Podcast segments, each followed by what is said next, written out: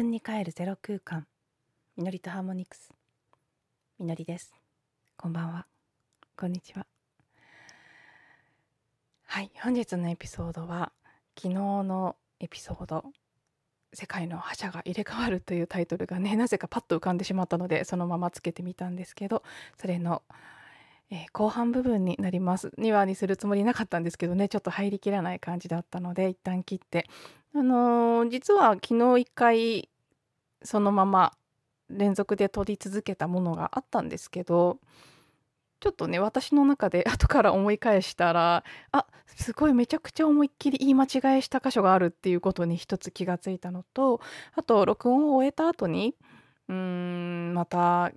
感じたことやこう何て言うんでしょうね起きたプロセスがあったので、まあ、それらも踏まえもう一回今日録音し直すことにして今撮り始めています。よしあしねあるんですけど多分昨日のものの方がエネルギーは乗ってると思うんですが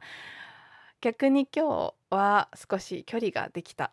時間的にもね自分の状態的にも、うん、距離がある分より落ち着いた感じで、えー、その自分が感じたこと気づいたことなんかを俯瞰して眺めるような形でお話できるかなと、え、期待して取り直しております。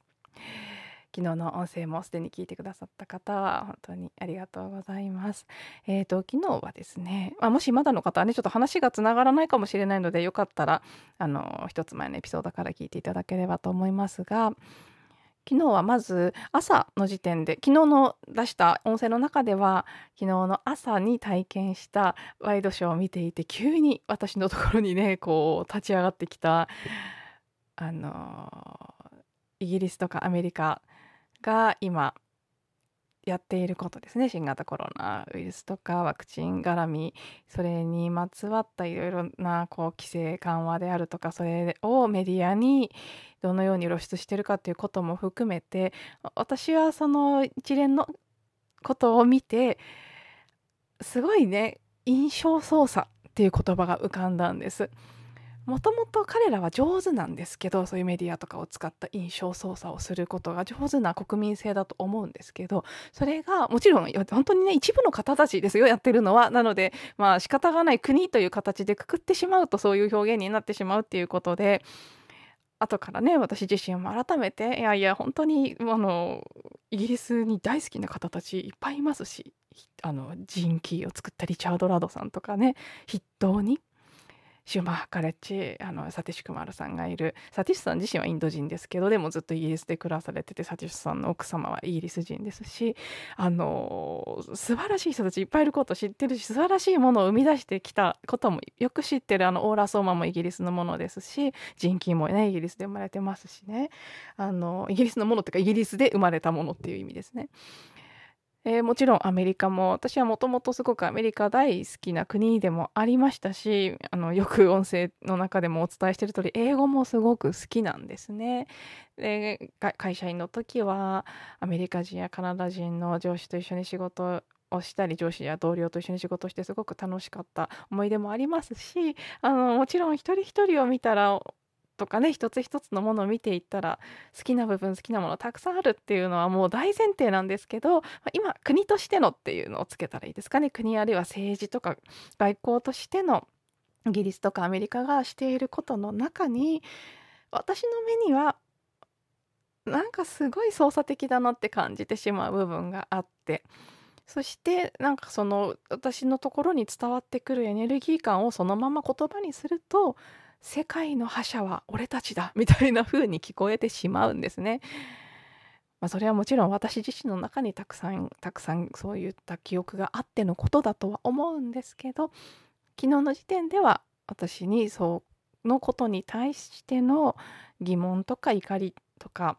不信感反発心みたいなものが急に強く立ち上がったそのお話を、え、昨日のエピソードでさせていただきましたもうそれ話してただけでね20分過ぎてしまったのであの続きを今日に持ってきたんですけどそれがまあ朝午前中にあった出来事でその後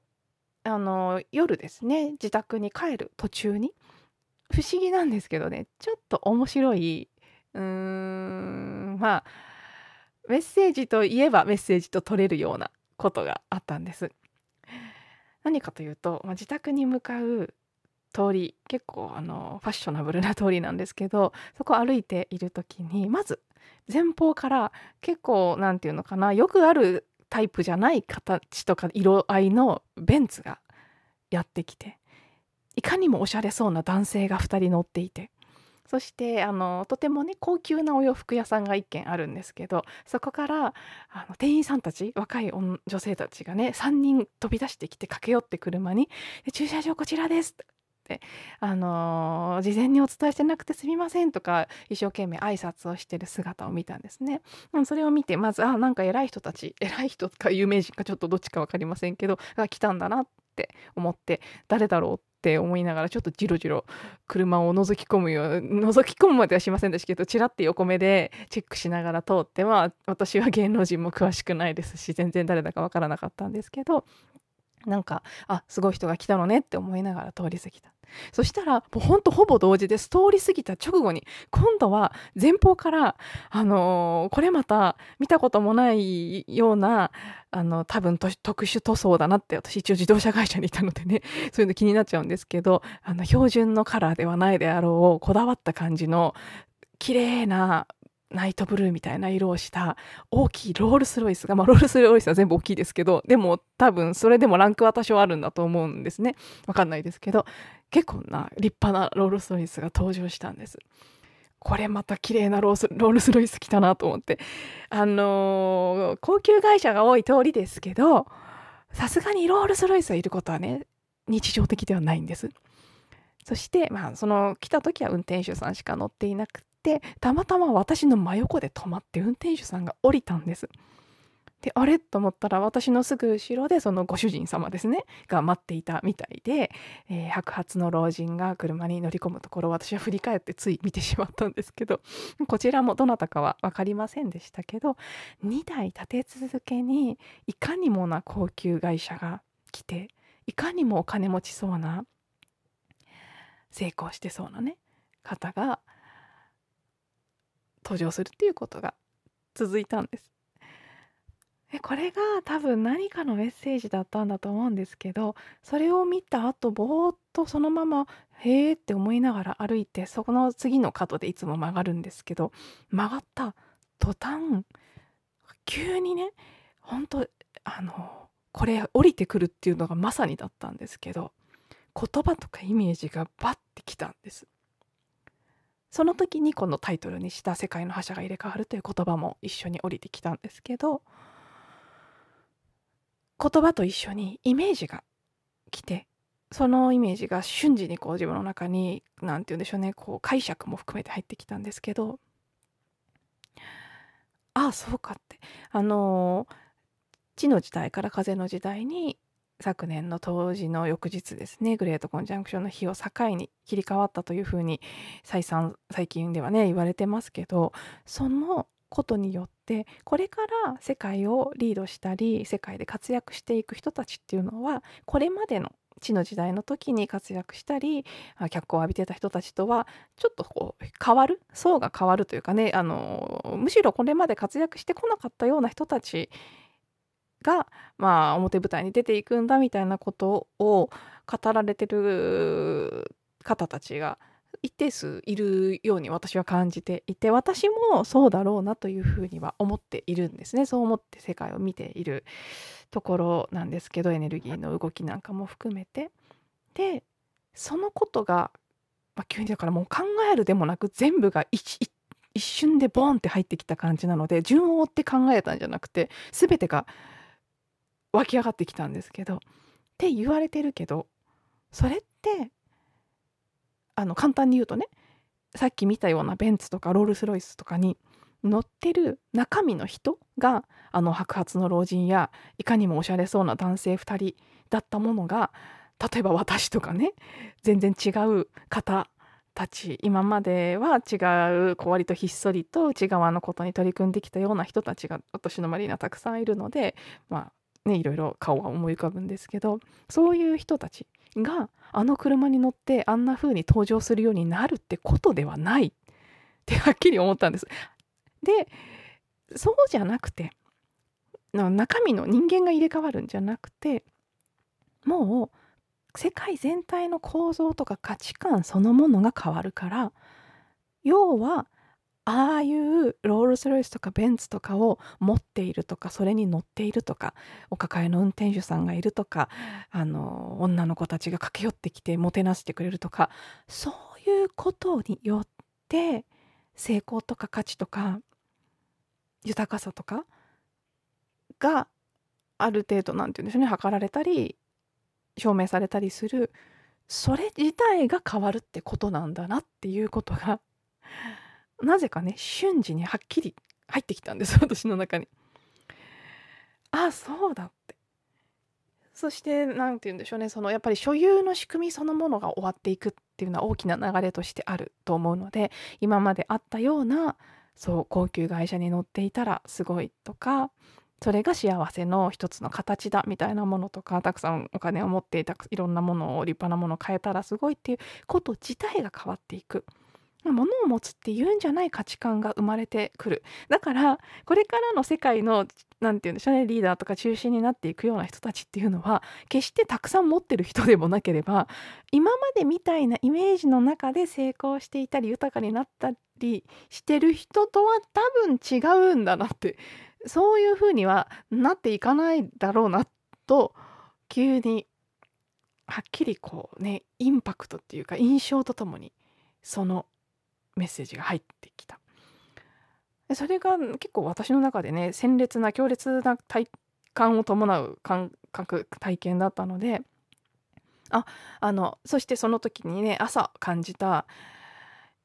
イギリスとかアメリカに対して今やってることまあ、むしろイギリスアメリカっていうよりはその何て言うんでしょうね黒幕にいる人たちそしてメディアに対してというふうに思った方がより正確だとは思うんですけど、まあ、そういう印象操作をねあの手この手でしている人たちそのとこに憤りを感じたことも覚えていたのであ今日のテーマはこれだな今日の音声のテーマはこれだなってその時はっきり思ったんです。最初の午前中に感じたことっていうのは国という単位でそのまあ一応この出てきちゃった言葉なので覇者という言葉を使いますけどこれ昨日のエピソードの解説の説明文のところにも書かせていただきましたけど覇者イコールこれまでの世界のような支配するとかね、あの世界をリードするって言った時にかなり支配するの色が濃かったのがこれまでだと思うんですけどその形ではもちろんないんですよこれからは。でもまあ分かりやすいのでその言葉を使っているということなんですけど最初のエピソードはその国という単位あるいは人種という単位でうん中心的存在あるいはあの世界あるいはもしくは人類を進化に向けて導いていくリーダー的存在が変わっていくというテーマですし夜起きた出来事を通してみたのは個人っていう単位でそれが入れ替わっていくっていうビジョンがあの2台のね高級車を見た後ボンってきたっていうことでどちらも単位が違うだけで同じテーマだなっていうふうに感じた。んです。そしてここからがまあなんかでも一番肝になるのはね実は単純にその話をしようと思ってたんです。そしてあのまあ一番伝えたいことはね先ほども言った通りその構造とか価値観が同じままで上と下と中人人が入れ替わるとか人なり国なりが入れ替わるってことじゃなくてもう本当に今までのもしかしたら今までの構造とかね今までのような成功してる人は成功してる人でそこに残り続けるかもしれないですけどだけどそれがもはや成功と認識されないっていうかそのことがもうどっちでもいいことになっていく例えばそう高級会社を持ってるとか乗ってるとかそういうことですね。それ自体がどうでもよくなっていくっていう風な変わり方をしていくんだなってっていうことを話そうと思ってそしてあのまあそれだけでエピソードは完結してもいいんですけどそのつもりだったんです話し始める前は。なんですけど録音を始める前に昨日のまたいつものルーティンでドルフィンヒーリングを自分自身に施したんです。で今昨日はあの最初こめかみ。でその後第3の目と後頭部のところっていう風に移っていくんですけどだんだん。最初のこめかみの部分に手を当ててエネルギーを流し始めた瞬間いつになくはっきりと大きなエネルギーが動いたのが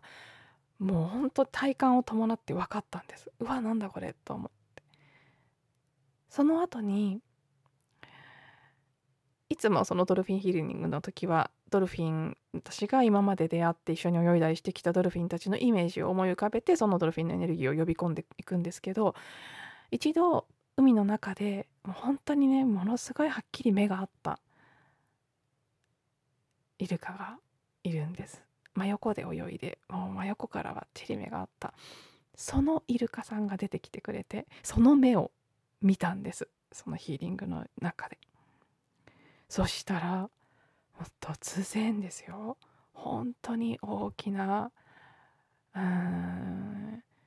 エネルギーが動き始めて潜在意識の方から何かが震えて上がってきて涙になるっていうことをこれまでも何度となく体験したことがあるんですけど理由があって泣いてるっていうのではない。何か込み上げてくるものがあって。そしてそのままヒーリングを続けていったら急にネイティブアメリカンの過去性だって感じたんです。その時の記憶だこれは。あの最初の午前中の方のですねイギリスとかアメリカに対してもあの人たちの印象操作はひどすぎるって思ったこと。それがあーってこの記憶だって妙にねあのクリーニングとかしていて急にねこうまあもうそれだけじゃないですよ。もちろん。そしてそれが本当かもわからないですけど自分の中の感覚としてカチッと今体験してる出来事が何のクリーニングなのかが分かる瞬間っていうのがたまにあるんですね。もう昨日はまさにそれであって急にひらめいた。もう本当インスピレーションみたいな感じで見えてきて。そしてあの私は前もね少しエピソードの中でお話ししたことありますけど個人の転生というのはあんまり信じてないんですけど個人が個人に A さんが B さんにみたいな形で転生するとは思ってないんですけど集合的な転生の中でその一部の記憶が自分の中にあるっていう意味での過去性的なものは誰にでもあると思っていてそういう意味で言った時の過去性の私の過去性の記憶の中に明らかにネイティブアメリカンのものがあるんです。今まであのヒーリングのワーククリスタルヒーリングとかそういうのを受けてる中で過去性を見るようなワークがあって、えー、ネイティブアメリカンの男性で刺されて死んでいるとかそういうビジョンも見てきてますしポカホンタスあの映画のポカホンタスのあの主題歌「Colors of the Wind」あれが大好きででポカホンタスさんについて調べたことがあってポカホンタスさんはあのそのねネイティブアメリカンの娘ですけどイギリス人と結婚してその後イギリスに渡るんですよね。イギリスで生活しているんです。あの映画のポカホンタスはそうではないと思いますけど実際のポカホンタスさんはそうなんです。イギリスに住んだことがあるんです。そういうのを調べた時に、まあ、私もねイギリス嫌い嫌いって言いながら留学までしちゃったりとかしてなぜか呼ばれているしなぜかすごくご縁があるのは感じていた。そしてあの歌も好きだしネイティブアメリカンもなんかご縁感じるしっていうんでポカホンタスさんにもすごく親近感を感じていたんです。で実はそのポカホンタスって言葉が出てきたのは録音を終えて夜寝る準備をしていた頃なんですね。あってそのヒーリングをしてた時出てきたのドルフィンヒーリングをしていて出てきたのはその男性の主張的な男性で刺されて死んだという方のビジョンが出てきたんですけどその後にポカホンタスのことも急に思い出して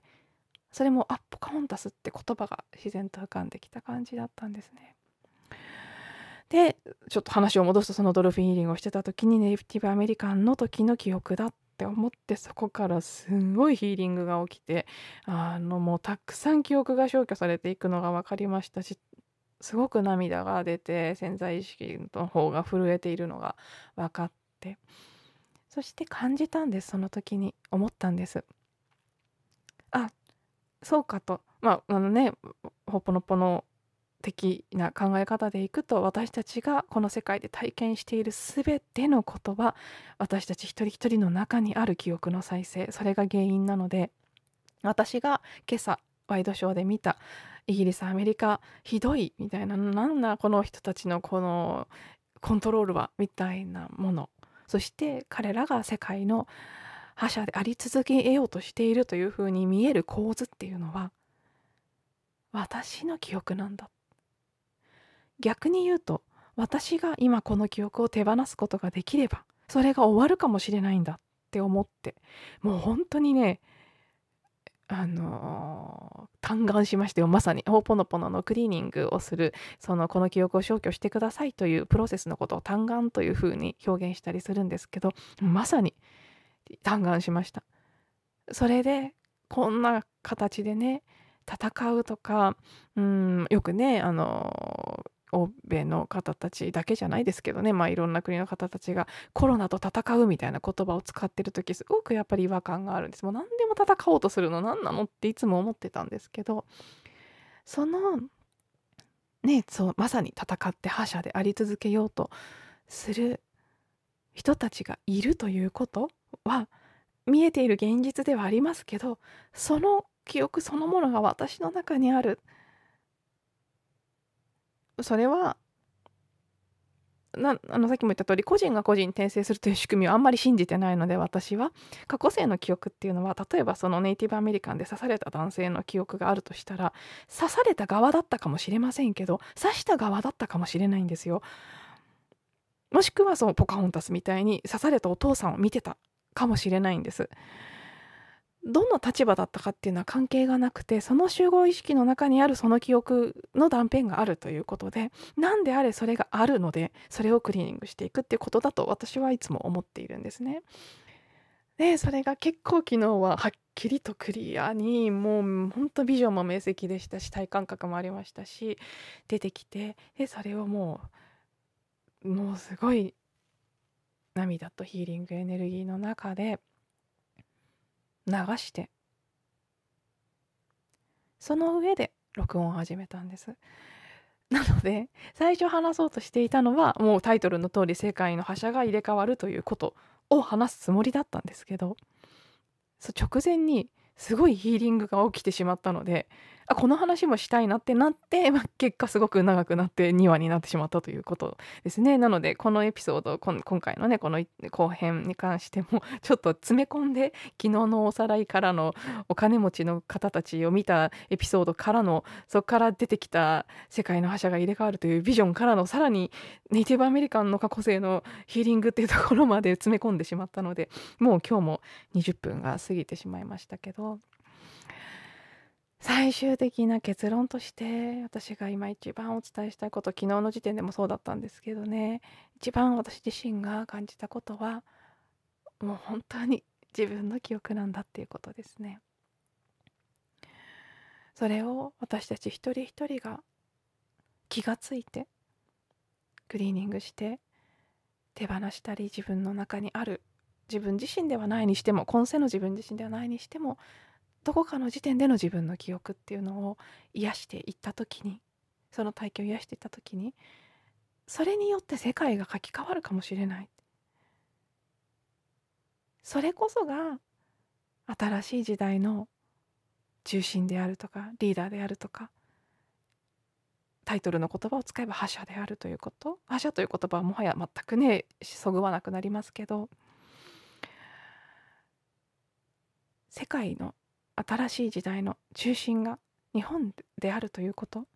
そのことの意味はやっぱりここにあると私は思うんです。日本っていうのは特殊な精神性の高さとかもともとすごくねその私という概念が薄かったりとかホーポノポノやネイティブハワイアンの英知が伝えてるような感覚を日本人っていうのは古くから本来のねあの純粋な日本人っていうのはもともと持っていたしそういったこう神羅万象に神を見出すようなあり方であるとかうーん今現代で考えてみてもいろいろなスピリチュアルなことに対してすごく感度が高い学んでいる人も多いですし目覚めている人たちもおそらく他国の比率よりも高いと思います。ほぽのぽの的なことを理解している人も多いですし実際ねセルフアイデンティティするホポノポノをあの広めているヒュレン博士ですとか創始者のねモーナさんとかも日本が特別な存在であるということはいろいろな場面で語られていると思いますし実際そうだと思うんですやっぱり。私はそのガイアの法則昨日お話ししましたけどガイアの法則読んでた時からガイアの法則自体にも書かれています。日本が新しいリーダー中心になるというのはこれまでのような支配の仕組みの中で新しい支配者になるという意味ではありませんと。それは本当にその通り当たり前ですよね。そうではない形でそこを担っていくリーダー的な立場を新しい時代をもたらす牽引する役割というのになっていくそれをねあのガイアの法則の2の中でも世界の中で日本は女性性の役割を担うというようなことも書かれているんです。それが私がそのねまさにネイティブアメリカンのことともつながりますけどアメリカでビジョンクエストで7日間自分のねビジョンを探求しながら一人キャンプをしていた時にもずっと出てきていた言葉は新しい時代のフェミニンリーダーシップ。この言葉だったんです。もう最初から最後までそこだけはブレずにずっとある。会社を辞めてからずっともうそのキーワードがあった。それって一体何なのかっていうことをずっと思ってきてまだ私の中でも答えは出ていませんしまあ感覚としてはあるんですけどそれをどのように実践していくのかっていうことについて具体的な部分は全く分かってないんですけどでも昨日の朝の憤り夜の気づきそしてヒーリングをしていた時のクリーニング浄化ということの一連を通してなんか私の中でねやっぱりこれが新しい時代の中心としてのあり方であるしそういうリーダーシップが今求められているしそれをやっていくっていうこと。なのでねそう。私が まさに自分自身がね昨日の午前中やってたように「なんだよイギリスアメリカ何なんだよこれこの世の中おかしい」とかって怒っててもそれでその人たちと戦って何かになるということではないんですよねやっぱり。